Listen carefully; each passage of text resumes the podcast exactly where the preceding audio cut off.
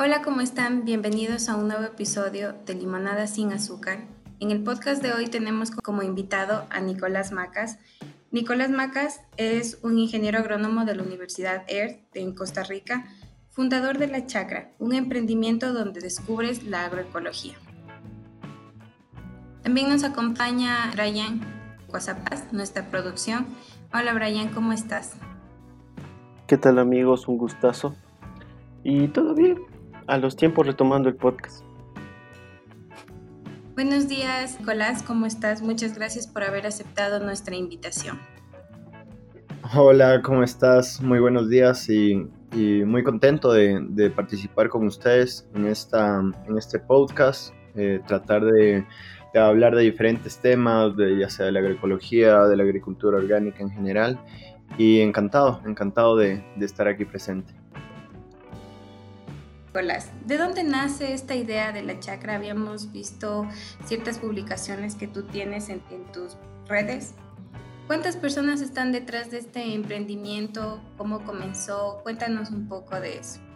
Bueno, verás, básicamente la chacra comienza de desde bastante rato atrás. Básicamente mi padre, la chacra queda ubicada justo al frente de mi casa. Yo vivo en Pueblo, en Quito. Entonces eh, es un terreno de unos 1200 metros cuadrados donde mi padre tenía ahí, sembraba un poco de maíz, un poco de frijol, pero como que solo dejaba gente que siembre y, eso básicamente. En cambio yo ya regresé de la universidad en el 2020 inicios y mm, en eso que estaba buscando algo de trabajo, cosas así, eh, vino la pandemia, ¿verdad? Entonces fue fue básicamente un, un, lío para todos. Y en base a eso fue que dije, ok, bueno, hagamos, hagamos primero algo de autosubsistencia, básicamente de la familia.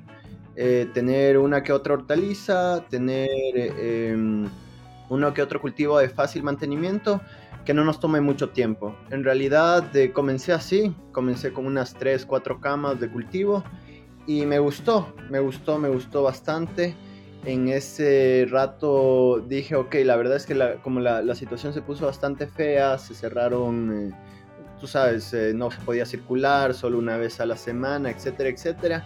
Entonces, en cierta manera fue como que un, nicho perfecto para quienes están buscando algo eh, a domicilio, algo seguro, algo que, querían ver rápido. Entonces, por ese lado como que me enganché y comencé a, a sembrar un poquito más y un poquito más y fue que, que, comencé a crecer muy, muy, muy, muy lento, ¿ya?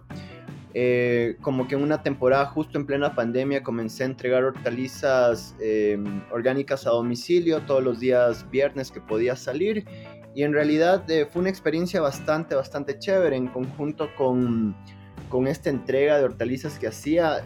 también me metí poco a poco con lo que es elaboración de insumos. Entonces, nos, bueno, en sí la chacra, la chacra como te digo, es, es como una huerta familiar que comenzó, pero luego yo ya he ido cogiendo la posta eh, y básicamente eh, en un momento solo era yo, ahora ya tengo a una, a una persona a mano derecha que me, que me ayuda en, en, las labores de campo básicamente y hemos, hemos trabajado en conjunto. Eh, y como te decía, eh, al principio fue nada más siembra hortalizas, luego ya fuimos tratando de integrar como, como, lo, como la, el nombre lo dice, queremos ser una huerta integrada. Eh, ahora ahí va un poco con el tema de que, bueno, qué es agroecológico, qué es orgánico, y netamente esos son como etiquetas que se les han puesto mm, bueno, para abrir mercados, pero nosotros no, no, estamos tan, tan encerrados en eso, sino vamos más allá. Eh, viendo toda, toda, todo el entorno, ¿verdad? ¿Qué es la agroecología? ¿Qué es la agricultura orgánica en sí? Y eso es lo que tratamos de demostrar. Por ejemplo, en la propia chacra lo que hacemos es generar nuestros binsumos, eh, ya sean fertilizantes orgánicos, bioestimulantes, pesticidas, eh, todo orgánico. Básicamente, si tú te pones a buscar en, internet agricultura orgánica, vas a tener un montón de, bibliografía, de literatura. Eh, vas a tener a Jairo Restrepo, colombiano, un ente en, agricultura orgánica, eh, José Paninagua en, Nicaragua. Entonces hay bastantes referentes donde te puedes ir eh, apoyando. Y eso es lo que hicimos acá en un inicio. Nos centramos en la parte hortícola y después poco a poco eh, me quedaba con el sabor de, de, que necesitaba más. O sea, chévere, ya sé cómo sembrar hortalizas, ya sé cómo manejarlas, pero necesito un poquito más.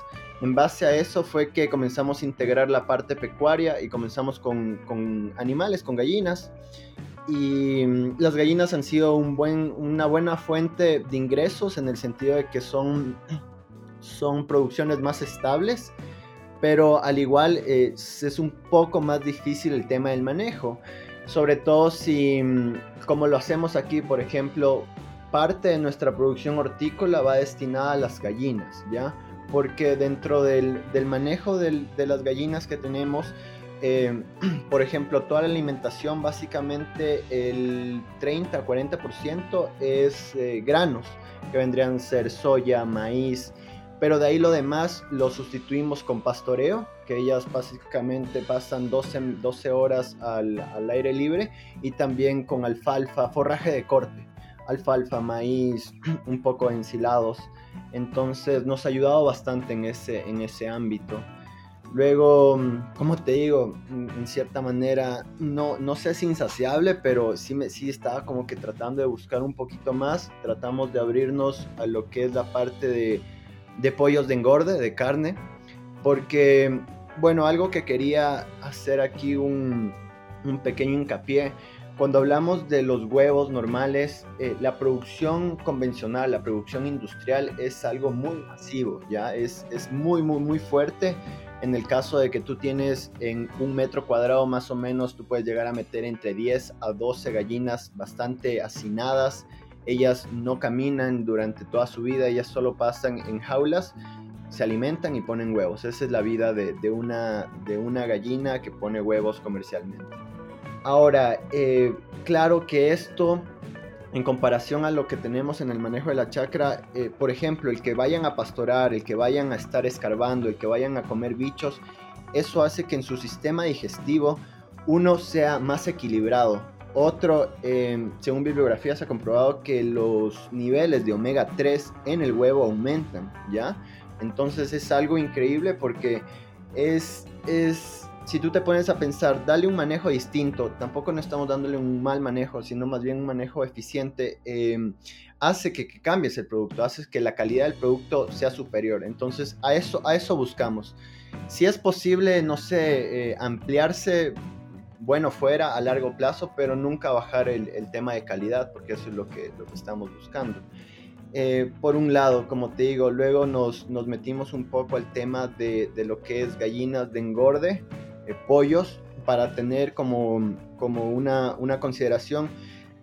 El pollo es como el, el animal, ya sea gallo, gallina, pequeñito ya una vez de que crece, ya se convierte en, gallina o ya se convierte en gallo. Uno se lo diferencia por la cresta. Entonces, en realidad, lo que nosotros comemos, la carne de pollo en sí, es, es animales que no han sobrepasado las 10, 12 semanas, ¿ya? De, de, producción, de vida. En cambio, una gallina eh, que pone huevos, básicamente está poniendo desde la semana 15 y pone alrededor de 40 semanas. O sea, ella vive casi un año y, y comienza de nuevo el ciclo y el ciclo. En cambio, el pollo es un poquito más, más lento, Ahora, al igual que en todo, existen diferencias. Por ejemplo, no sé si has visto, hay el pollo broiler, el pollo blanco. Ese pollo crece en seis semanas. Está, ha estado hecho por el humano para que eh, sea muy eficiente en su, en su comida, sea muy eficiente en lo que come, en lo que digiere, para que en seis, siete semanas tú ya puedas sacarlo. Nosotros no utilizamos ese tipo de pollo, utilizamos un pollo que se llama eh, campero, es un pollo básicamente de líneas genéticas muy variadas.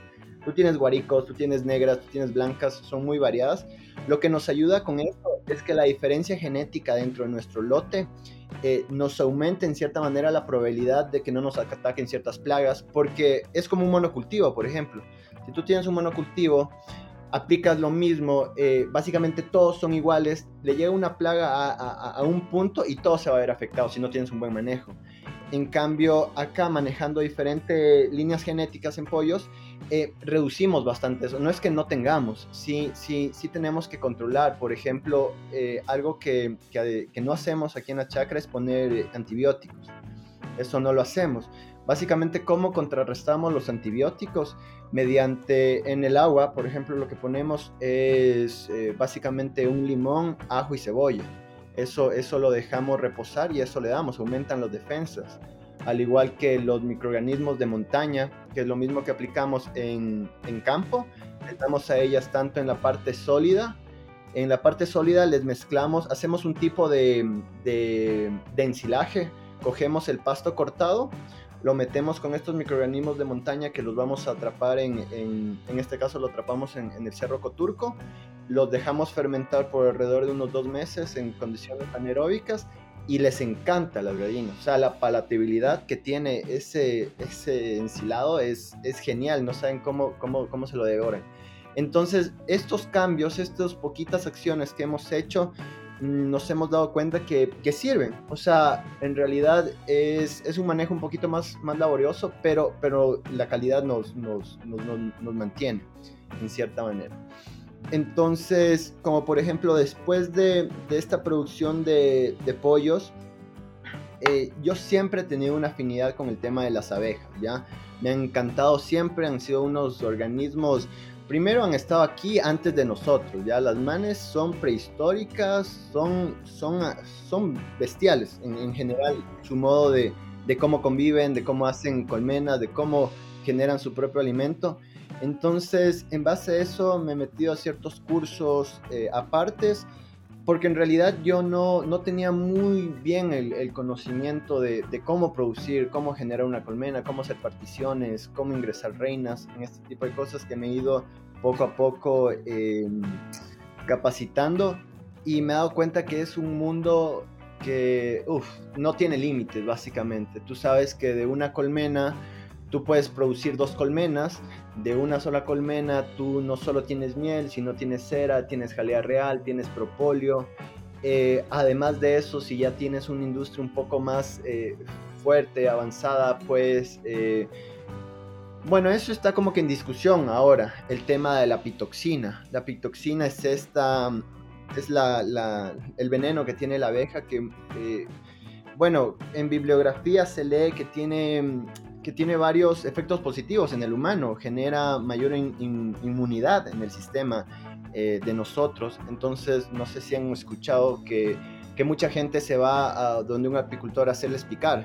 Entonces, es este mismo por este mismo efecto que, es súper bueno. Yo, por ejemplo, poco a poco le, le, he bajado un poco el miedo a las abejas porque algo que me dijeron es, las abejas son tan inteligentes, tan inteligentes que ellas te van a reconocer, van a reconocer al apicultor. Entonces tú lo que tienes que hacer es, cada vez que vayas a abrir el apiario, cada vez que vayas a verlas a ellas, eh, interactuar un poco, dejarles el miedo, que ellas te conozcan y de hecho eso es totalmente cierto antes sí iba con trajes ya completamente puestos.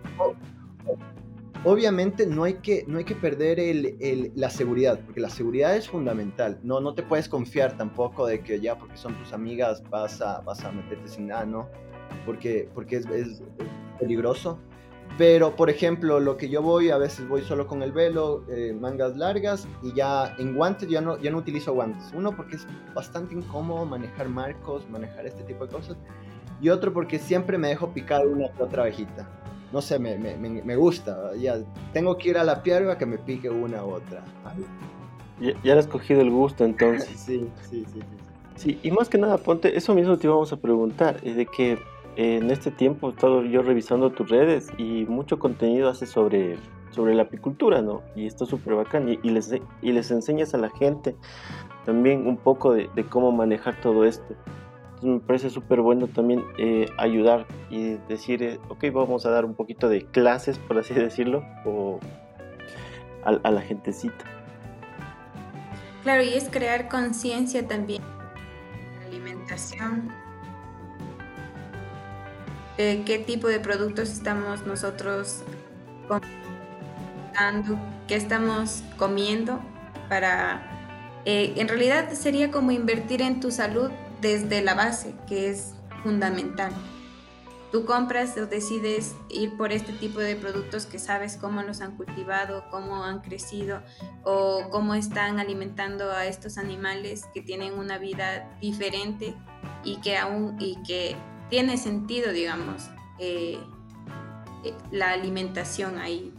Y no estamos solo siendo consumidores en masa, que no nos importe cómo todo está sucediendo.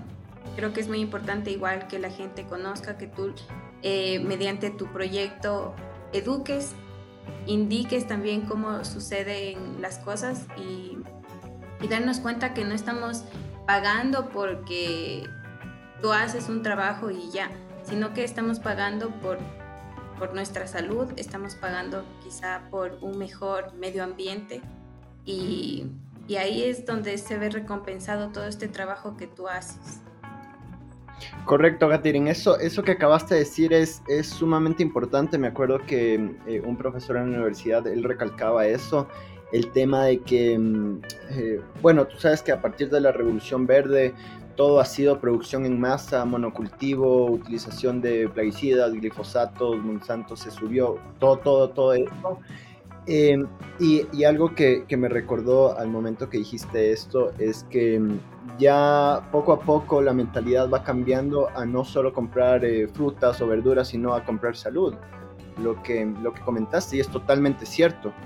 Em, había leído en unos podcasts ustedes anteriores, ha escuchado unos podcasts ustedes anteriores de que, mm, de que por ejemplo, eh, el tema de, de utilizar plaguicidas, es un tema, puchica, súper contraproducente. Uno, no es que solo te estás contaminando a ti mismo, estás contaminando al ambiente. Ese suelo que estás poniendo plaguicidas, poco a poco la, capacidad microbiológica va bajando, la capacidad de producción va bajando. Entonces es un, es un círculo vicioso que nos, que nos está enterrando poquito, poquito, poquito. Y, básicamente lo que quiero mostrar igual con el proyectito es enseñarles que, que, que se puede producir orgánicamente, que puedes tener eh, eh, rendimientos con, con, producciones orgánicas, pero tampoco no significa que porque sea orgánico o porque tenga un sellito eh, va a costar el doble o va a costar el triple. Puede ser que, que sí cueste, no sé, un porcentaje equilibrado, porque no es lo mismo eh, matar malezas a punta de machete, asadón, guadaña, que metiendo glifosato. Entonces, esas consideraciones sí se deberían tomar en cuenta em, para que se genere este apoyo a la, agricultura orgánica, ¿verdad? Sí, verás, ¿sabes algo que, dentro de esto de la producción orgánica me, ha llamado muchísimo la atención? Es el tema de, de utilizar los, los calendarios lunares. Em, que bueno, que mucha, antes se utilizaban los abuelos, los papás de los abuelos utilizaban bastante el tema de, calendarios lunares y yo recién en esta última época que me, que me he dedicado a, meterme más, a enfocarme más, he podido entender un poco yo al principio solo pensaba que era nada más, ok, hay que ver cómo está la luna, hay que ver en la noche si no hay luna, si hay luna llena, luna nueva, y va un poquito más allá. Eh, justamente estaba leyendo un calendario de, de un grupo biodinámico donde ellos comentaban que la luna solo es una pequeña parte, o sea, influencia, pero es solo un porcentaje del, del total que influencia, porque ellos hablan acerca del cosmos. Eso ya, ellos ya se van más allá. Ellos hablan de que, de que todo, todo, todo, todo, como que mm, todo el cronograma comienza con el, eh, el ciclo anual del Sol, con lo que comienzan las estaciones verano, primavera, otoño, invierno. Entonces dice que ese es como que lo macro. Luego se va haciendo un poquito, luego se ve al tema de la luna y luego dice que cada día esto es un ciclo básicamente porque mm, un, ejemplo, un ejemplo muy general de los que se maneja con calendarios lunares es que si hay luna llena, es decir, que hay mayor actividad, eh, no fotosintética, pero hay mayor actividad en hojas, ¿ya? La savia sube por medio de floema y xilema a las hojas, pero cuando no hay luna, cuando hay luna nueva, esta, esta actividad baja hacia el suelo entonces es súper interesante eh, poder, em, y hasta desafiante en cierta manera, poder integrar todas las labores que, que, estás destinado a hacer en el huerto con estos, con estos ciclos. Un ejemplo te doy. Eh, El tema del ciclo lunar te define cuándo cosechar tubérculos y esto lo haces ah, en, lunas nuevas, cuando toda la actividad fotosintética está en el suelo, cuando tienes mayor azúcares en, tubérculos, en raíces, cuando en cierta manera se retiene más el, agua en raíces, entonces puedes tener no rendimientos eh, fuera de lo normal, pero, pero en realidad vas a tener una fruta de mayor calidad, una fruta de mayor em, capacidad post cosecha, mayor almacenamiento. Entonces es, es, bastante interesante como que apoyarse de ese tipo de, de conocimientos ancestrales, básicamente.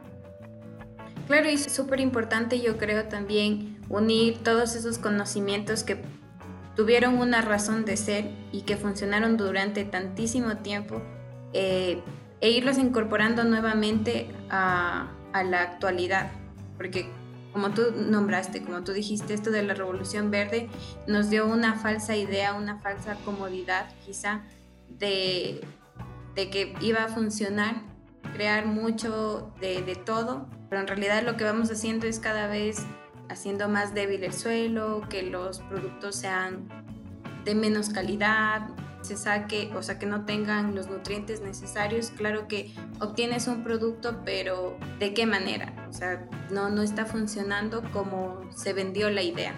¿Qué nos indica eso? Que quizá lo más cuerdo sería ir retomando las cosas a cómo solían funcionar antes y que obteníamos mejores resultados, personas con una mejor salud y que esto mezclado con no sé, el ejercicio, quizá también la educación, la salud mental.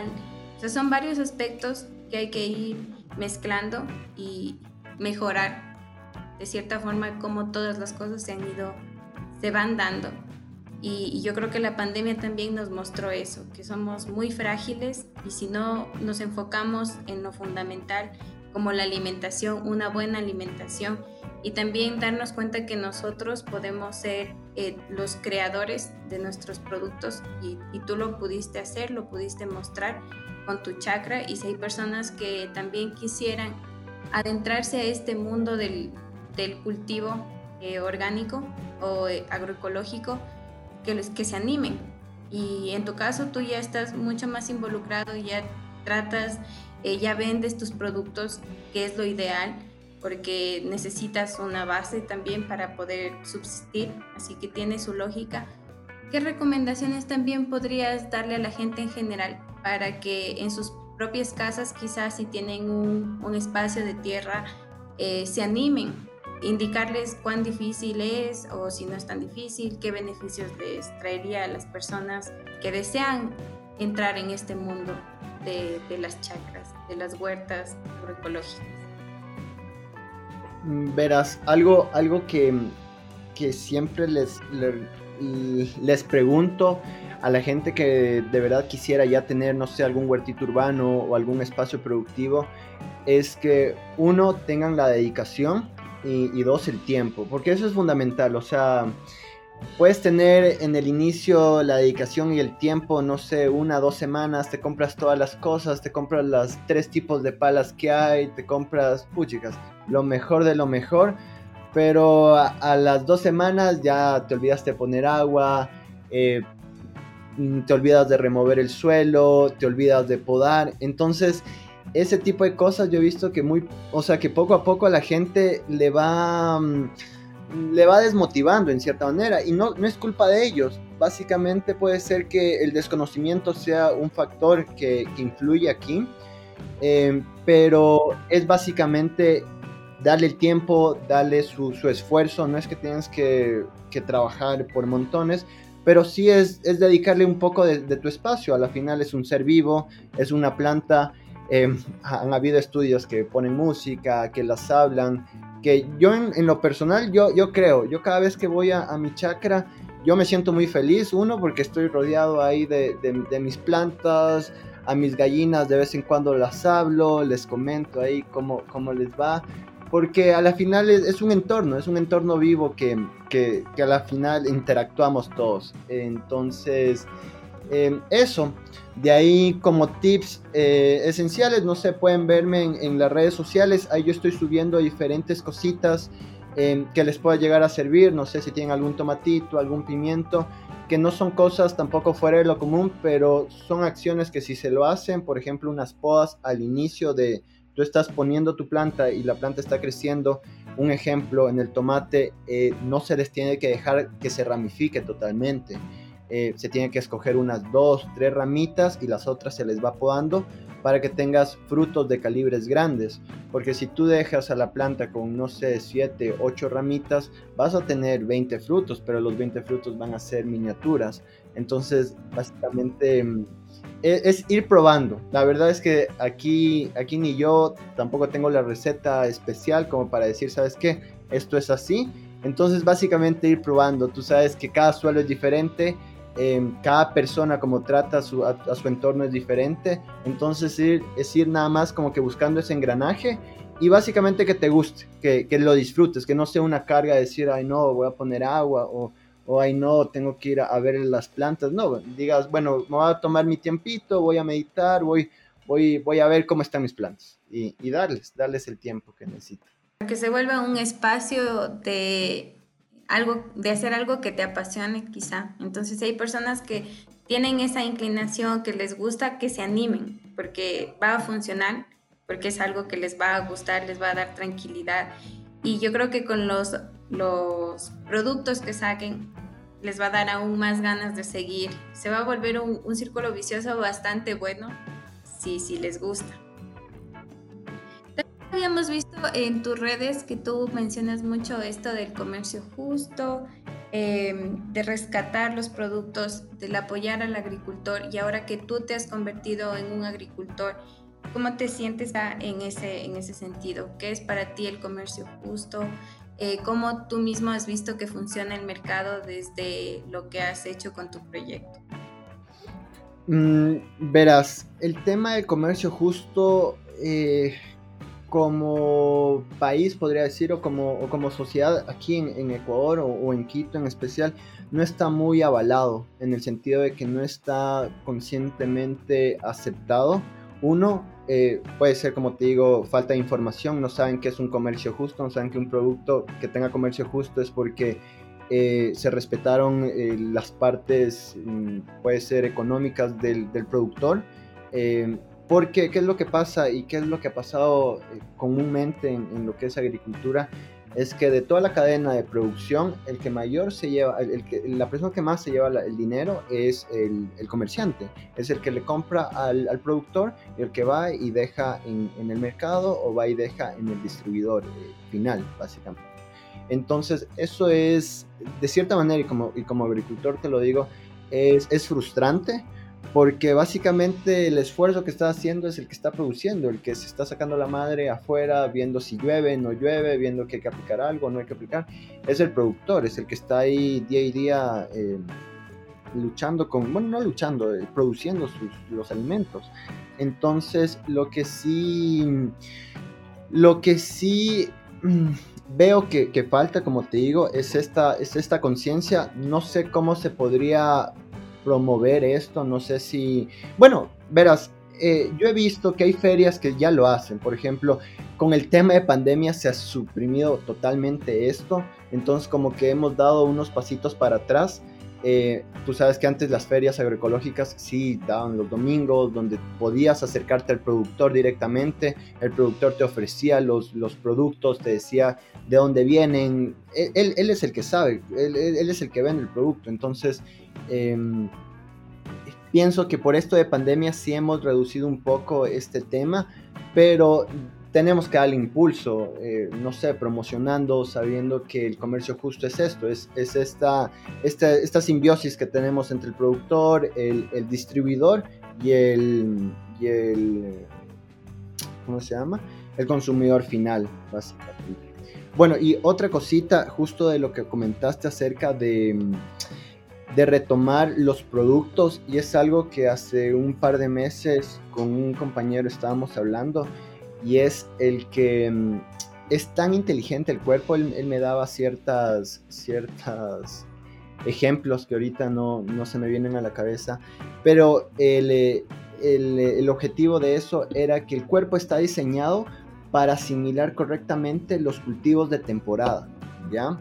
Entonces eso es muy importante, súper importante, eh, saber de que, ok, tú, o sea, de que el cuerpo ya está adaptado, ha tenido su ciclo hace miles de años, entonces hay que volverlo a adaptarlo a ese, a ese entorno. No es porque, no sé, el tomate tiene buen precio, vamos a sembrar todos tomate. No, tendremos que volver a retomar lo que, lo que acabaste de decir. Estos productos que muy pocas veces se ven en, percha, eh, las achochas, em, diferentes, diferentes productos. Ahora, ahora por el tema de, de, ciertos promotores, por ejemplo, las papas leonas, las papas negras, esas moraditas que ves, se han estado saliendo al mercado, pero claro que ha sido un paso lento pero eso hay que hacer no solo con las papas, hay que hacer con las chorchas, hay que hacer con el chocho, hay que hacer con, con productos que realmente no es tan difícil sacar según la zona. Por ejemplo, te estoy hablando del Valle Interardino acá en, Quito, que, que, hay que promover. Eh, eso, eso básicamente. O sea, en este caso sería como que reactivar otro tipo de productos que no se han estado como que vigentes por mucho tiempo, ¿no? Y, no les han tomado en cuenta. Y una pregunta que yo tengo es de que, ¿cómo tú determinas el precio para tus productos? O sea, cuando les vendes o, cómo es el, proceso que tú tienes para decir, esto vale y por ahí va. Verás, eh, aquí hay dos factores que tienes que tomar en cuenta. El primer factor es tus costos de producción. Tus costos de producción van eh, van anotándose desde que compras la semilla o compras la plántula y todos los insumos que tú aplicaste. Esto hay que añadirle también la mano de obra que, toma. Em, hay que añadirle, por ejemplo, si estás utilizando un sistema de riego, hay que añadirle la electricidad, tiempos, este tipo de cosas se toman en cuenta y te van a dar un precio referencial, ¿ya? Luego lo que también tienes que tomar en cuenta es cómo está en el mercado porque tienes que, tienes que tener un equilibrio entre los dos. No es porque a ti producir una libra de tomates te costó 50 centavos y, costos de producción. Vas a subirle, no sé, un 30%, eh, vas a venderlo en 65, 70 centavos, eh, pero tú sabes que la libra de tomate afuera está en un dólar. Entonces, romper ese mercado es bastante difícil. Uno, porque enseguida la gente te va a comenzar a pisar los talones y te va a decir como que, bueno, ¿qué, es lo que pasa?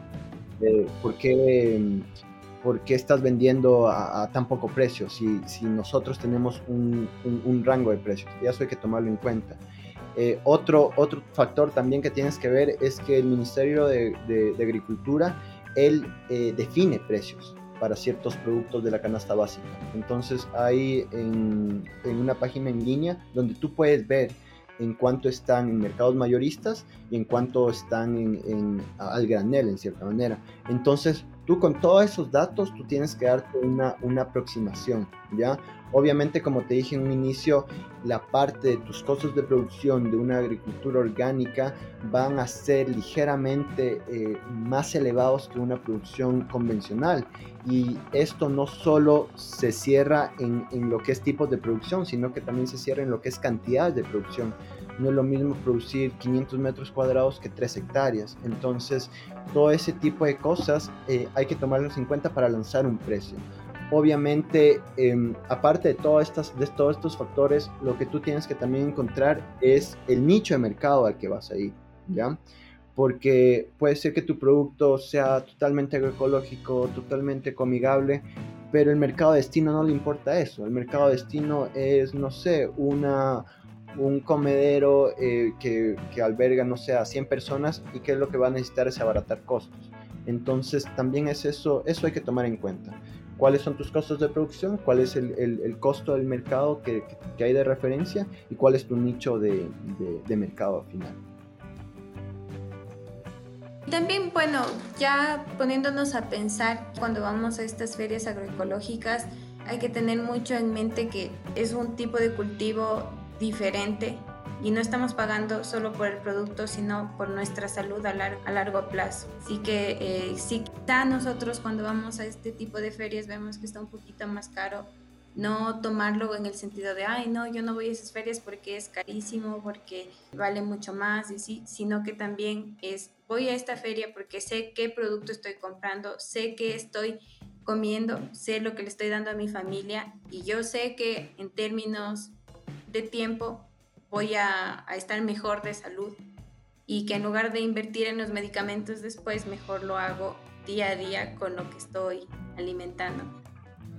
Igual aquí comentándoles un poquito acerca, bueno, es que como les dije, el tema de, de la producción en sí me, me, gustó en un inicio, me pareció genial producir hortalizas, integrándoles con animales y ese tipo de cosas, pero donde me he quedado un poquito más, no estancado, sino que me, me he enfocado más, es en este tema de las abejas, porque mm, sabes que, bueno, aquí en Ecuador no está tan, tan establecido, pero en Costa Rica, por ejemplo, o en, otros países un poquito más industrializados, eh, las abejas no solo es un, un, ingreso de miel, ¿ya? Sino que más bien es un ingreso de servicios de polinización. Sabemos que hay ciertos eh, cultivos que necesitan polinización, uno de estos, por ejemplo, es el aguacate, es el arándano, donde literalmente eh, los, los, productores de aguacate van donde apicultores, eh, donde, donde, apicultores conocidos para que les ofrezcan este servicio. Como te digo, aquí muy poco, muy poco, contado con los dedos, son personas que hacen este, este servicio porque sí hay que tener ciertas consideraciones. Eh, es muy riesgoso hacer esto en el sentido de que eh, cuando tú vas a dar un servicio de polinización, servicio de polinización es básicamente poner colmenas en, este, en esta área productiva, eh, a menos de que tú tengas una buena relación de antigüedad con el productor y sabes qué productos están metiendo, sabes cómo está el, el, el sistema de manejo, eh, te puedes asegurar de que, ah, ok, voy a meter la colmena a ojos cerrados.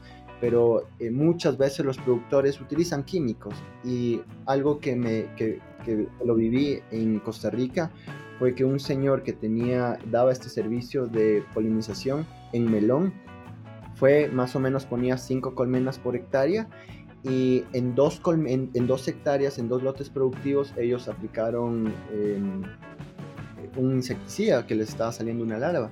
Entonces se les comió todas las, todas las colmenas y es, es bastante eh, impactante ver cómo mueren colmenas porque tú las ves en el piso y, y en una colmena puede ser ya fuerte, estamos hablando entre unos 6 a 8 mil individuos. Entonces, tú ves todo eso, es, es, es un, un, mar regado en, el piso de, de, puras abejitas muertas. Entonces, es bastante, bastante crudo ver eso. Y sí, sí sería bueno, igual, eh, como tú dices, ir formando estas cadenas de productores que tú ya sabes cómo están tratando a su propio huerto, a sus terrenos, a sus cultivos y, e irse asociando e involucrando a que más gente se vaya uniendo al movimiento. Y también con este tipo de incentivos. Yo trabajo en tu terreno porque sé que estás cumpliendo con ciertas cosas y así los demás, los demás agricultores también se vayan uniendo a este sentido de que no lo hacemos por malos, no, no, no porque no querramos apoyar, sino porque queremos en verdad cambiar este, este sistema de producción y hacerlo mucho mejor. Que era esto que tú decías, que debemos alimentarnos con las frutas de la temporada o los vegetales de temporada porque nuestro cuerpo ya, ya sabe. Y, y tiene mucha lógica porque también es igual como cuando eh, es época de cangrejos y luego viene la veda y tú sabes que no debes consumirlos porque si no vas a alterar, vas a dañar la, cómo estos van reproduciéndose. Entonces lo mismo pasa con, con las frutas, los vegetales, todo. Eh, debemos también nosotros tener esa conciencia de que si un producto no está en el mercado es por una razón y mejor optar por los productos de temporada y de cierta forma también estamos ayudando a que los productores no se vuelquen solo porque este producto se vende muchísimo y todos siembren lo mismo, porque están afectando a sobremanera el suelo y todos los ecosistemas también. Entonces, tener esa conciencia de que si algo no está en el mercado, hay una razón para eso. Y si algo está, entonces irnos adaptando nosotros también a lo que los productores nos dan, porque están tratando de buscar ese equilibrio entre, entre las especies. Correcto, y, y, esencialmente lo que acabas de decir es, es eso, si, si, algo no está en percha, eh, no cerrarnos de, de, que no, de que yo toda la semana tengo que comprar tomates sino diversificar, ¿verdad? la canasta básica y eso es, eso es fundamental. Fundamental no solo bueno para, para el agricultor que tiene otro segmento de mercado que vende, sino para nosotros mismos que son otro tipo de minerales que no sé, no sé si han visto el, el romanesco. No sé si, si, lo, si lo han visto. El romanesco es de la familia de la brassicacia, es como una coliflor, pero es tan, tan increíble como crece ustedes lo pueden buscar en internet, que son en forma de espinas, súper loco, es súper loco.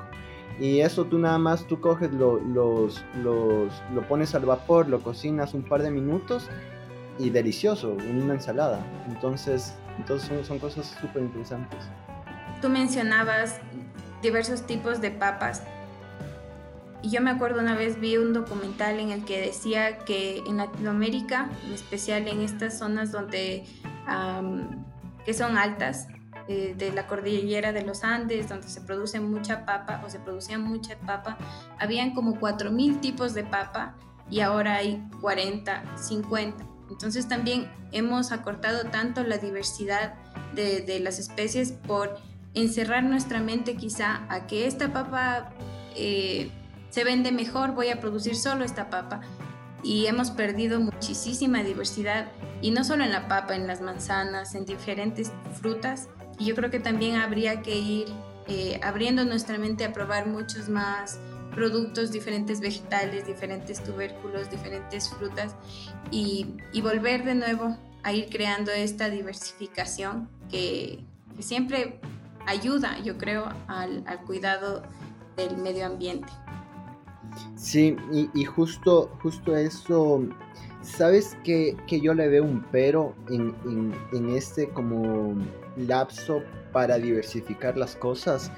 Es que poco a poco, como tú dices, hemos perdido diversidad y lo, peor de todo esto es que hemos perdido eh, semillas, ya en general. Entonces, em, a, veces, a veces no es tanto el hecho de que, de que no se produce porque no hay, no hay oferta, eso es, eso es un, buen, em, un buen referente, pero tampoco no se produce porque no hay gente que venda semillas. Em, no te estoy hablando de semillas certificadas, porque no necesitas una semilla certificada, pero necesitas una semilla donde tú sabes que no es híbrida, donde tú sabes que tu F1, eh, tus, tus segundas generaciones van a ser igual. Van a tener la misma capacidad genética, entonces no vas a perder eso. Y, algo que, nos hemos planteado aquí en la chacra es poder eh, ir a rescatar eso, poder ir a diferentes zonas del país y, poder rescatar eh, las semillas más que nada. Eh, básicamente el tema de producción en la chacra, si bien es cierto es un poco pequeño, lo que, lo que estamos tratando de de votarnos es a que la chacra en sí, este, este sitio, sea un, centro experimental en el sentido de que podamos eh, traer esas, esas semillas, traer, no sé, semillas de, chochos silvestres, no sé, moras silvestres, poder reproducirlas aquí y que desde este punto de vista, desde, desde este punto, eh, podamos sacar, podamos sacar semillas, podamos sacar eh, esquejes, para que esta, esta ¿cómo se llama? Em, esta diversidad sea, sea más fácil, porque como te digo, eh, hay gente que te vende plántulas, que te venden pilones, pero tienen siempre lo mismo, tienen de semillas híbridas que vienen y te dicen, ¿sabes qué? Esto es lo que hay y, y hasta aquí. Tú para encontrar estas semillas necesitas realmente ir donde el productor que vive a no sé cuántos metros arriba de la carretera, donde ha sembrado eso toda su vida. Y, y eso hay que hacer, básicamente, para rescatar eh, esa diversidad. Oye, qué interesante. Entonces, tú en este caso hablas de generar como que un pequeño banco de semillas, ¿no? Como normalmente lo tienen en otros países, para precautelar, digamos, estas especies, que estaría buenísimo. Correcto. Correcto, pero quisiéramos hacerlo tú sabes que cuando tú guardas una semilla, si no tienes las condiciones necesarias, el vigor va a comenzar a bajar, a bajar, a bajar. Entonces nosotros lo que queremos es eh, dar las condiciones necesarias para tener un semillero en vivo, ¿ya? Que, que, siempre la actividad genética, que siempre su, su vigor se mantenga, se mantenga. Obviamente vamos a sacar semillas cada cierto tiempo, pero la idea es que, es que el germoplasma esté vivo siempre, que, que, te, dé, que te dé resultados. Sí, sí sería muy interesante. Esto, esto de la semilla también, eh, de las semillas es un mundo bastante interesante y hay mucha gente que, eh, bueno, muchas empresas que se están enfocando en crear sus propias semillas y en expandirlas y ahí también viene un tema que es eh, la soberanía de, de las semillas.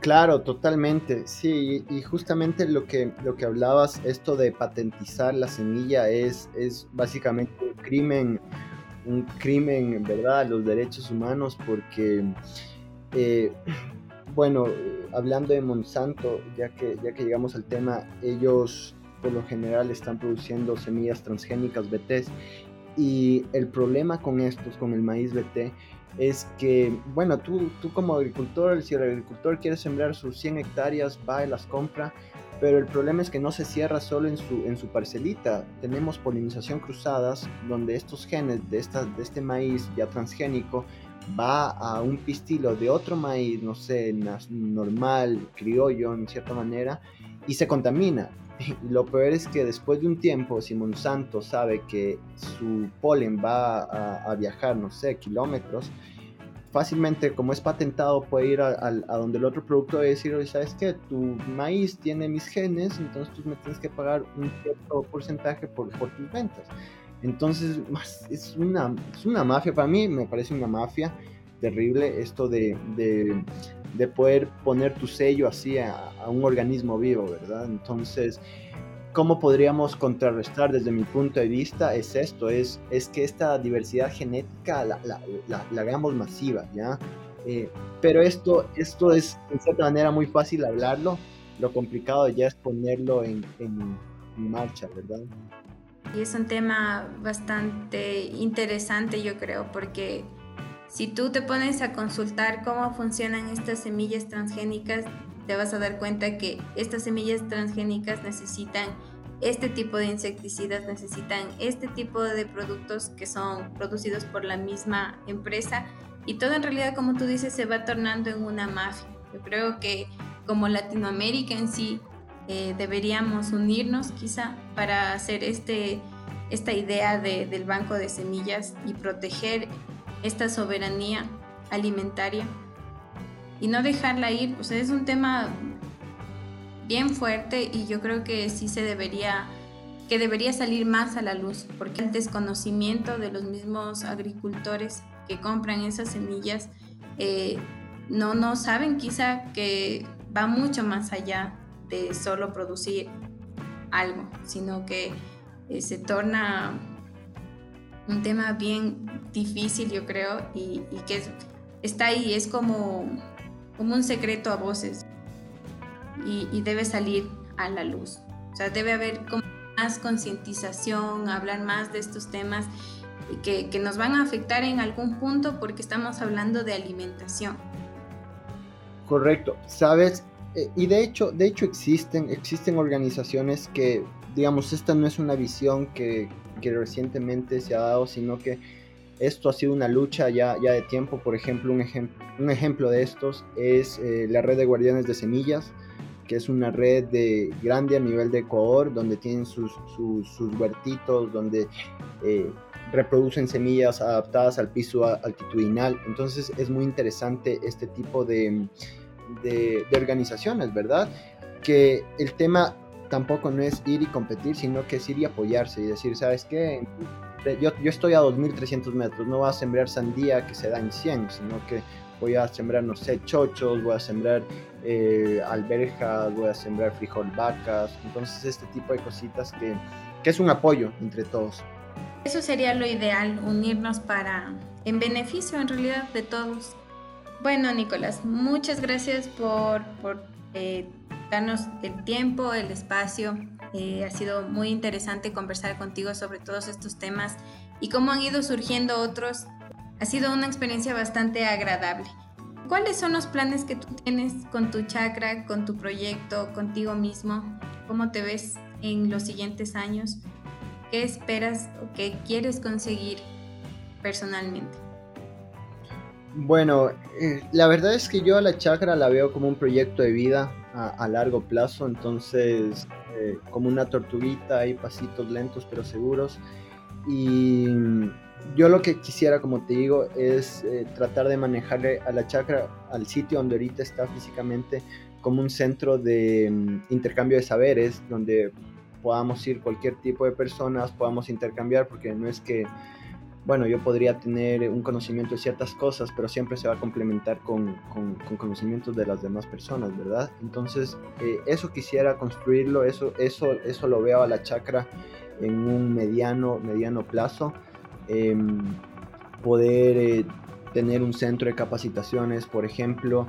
Eh, lo chévere es que no estamos tan alejados de la ciudad, entonces sí podríamos eh, dar este apoyo, eh, esta concientización a la, a, la, a, la, sociedad en cierta manera, a la sociedad Quito, ya muy, un poco más cerrado, Em, de que vengan, conozcan, de que la agricultura orgánica no es algo fuera de lo común, de que tú puedes producir orgánicamente en, tu terraza, si es que tienes una terraza o si es que tienes un patio. Me gustaría mucho que la gente, me he dado cuenta que la gente de la ciudad eh, sabe, sabe a veces muy poco de dónde provienen sus alimentos, entonces me gustaría dar ese apoyo a que tengan esa cercanía no solo a la parte hortícola ni pecuaria, sino que me gustaría que, por ejemplo, ellos vengan y, puedan interactuar con las abejas, porque para mí las abejas son lo mejor, entonces es un desestrés, que vengan, vean, vean cómo se constituye una colmena, vean de dónde sale la miel que ellos consumen. Eh, para que eso, eso genera conciencia, tú sabes que una cucharadita de miel son alrededor como de unas 2.000, 3.000 flores que una abejita va y vuela, y las abejitas que son unas trabajadores sin descanso. Ellas, ellas le dan y le dan y le dan. Entonces, este tipo de, de acciones de conciencia me gustaría, me gustaría escalarlo, me gustaría hacerlo un poquito más masivo. Y aportando lo que tú dices, te cuento que yo cuando estaba en la universidad también fui, hay un señor, no me acuerdo su nombre, eh, que nos llevó, nos invitó a su, a su puerta agroecológica él hacía lo mismo, algo muy parecido a lo que tú haces. Ahí fue donde yo me enteré que había este tipo de, situaciones. Ellos igual hacían miel, mermeladas, diferentes tipos de cosas y nos mostraban cómo asociaban a las, a las plantas, cómo entre ellas se protegían. Y creo que si llevas desde niños a las personas, van a, a crecer con ese pensamiento. Ah, las cosas vienen desde aquí, requieren tanto esfuerzo, se necesita este tipo de fertilizantes, se necesita que la persona esté dando vuelta al fertilizante, que se utilice en este tipo de violes y desde chiquitos ya irles formando esa conciencia e incluso a los adultos, cuando yo vi, me abrí los ojos, fue entrar a un mundo totalmente diferente en el que me hice mucho más consciente de las cosas y por eso cuando vimos tu, tu proyecto yo me sentí muy identificada y sentí esa necesidad de compartir también con la gente para que sepa que existe esto y que es algo bueno, es algo que nos va a ayudar en nuestra salud, va a ayudar al ambiente, va a ayudarnos como sociedad también. Y, y bueno, te auguro muchos éxitos, sigue trabajando en tu chacrita, en, tus abejitas, que como tú dices, son unas trabajadoras insaciables y, en realidad hacen mucho más de lo que nosotros creemos. Bueno, Nicolás, muchísimas gracias por haber venido a nuestro segmento de entrevistas en Limonada sin Azúcar. Esperamos igual que en otra ocasión, si lo deseas, nos podamos volver a encontrar para seguir dialogando sobre otros temas. Y muchas gracias, muy agradecida de tenerte aquí. Más bien, muchas gracias a ustedes, eh, Catherine, Brian, gracias por, por darme ahí esta oportunidad. Con mucho gusto y estoy abierto a cualquier otra cualquier otra entrevista, ver otros actores, ver saber qué es lo que pensamos de diferente e ir construyendo un, cierto criterio, ¿verdad? Eh, nada, pues están totalmente invitados también a la chacra cuando quieran, están con las puertas abiertas, igual a las personas que nos escuchan, eh, solo estamos a un mensaje de, de distancia. Muchas gracias, es un gusto. Hasta luego, nos vemos. Gracias por escucharnos. Les esperamos en un próximo episodio. No se olviden de seguirnos en nuestras redes, estamos en Instagram como kirusai.es, en YouTube como kirusai o limonada sin azúcar. También nos pueden escuchar en Spotify y en sus plataformas favoritas de podcast.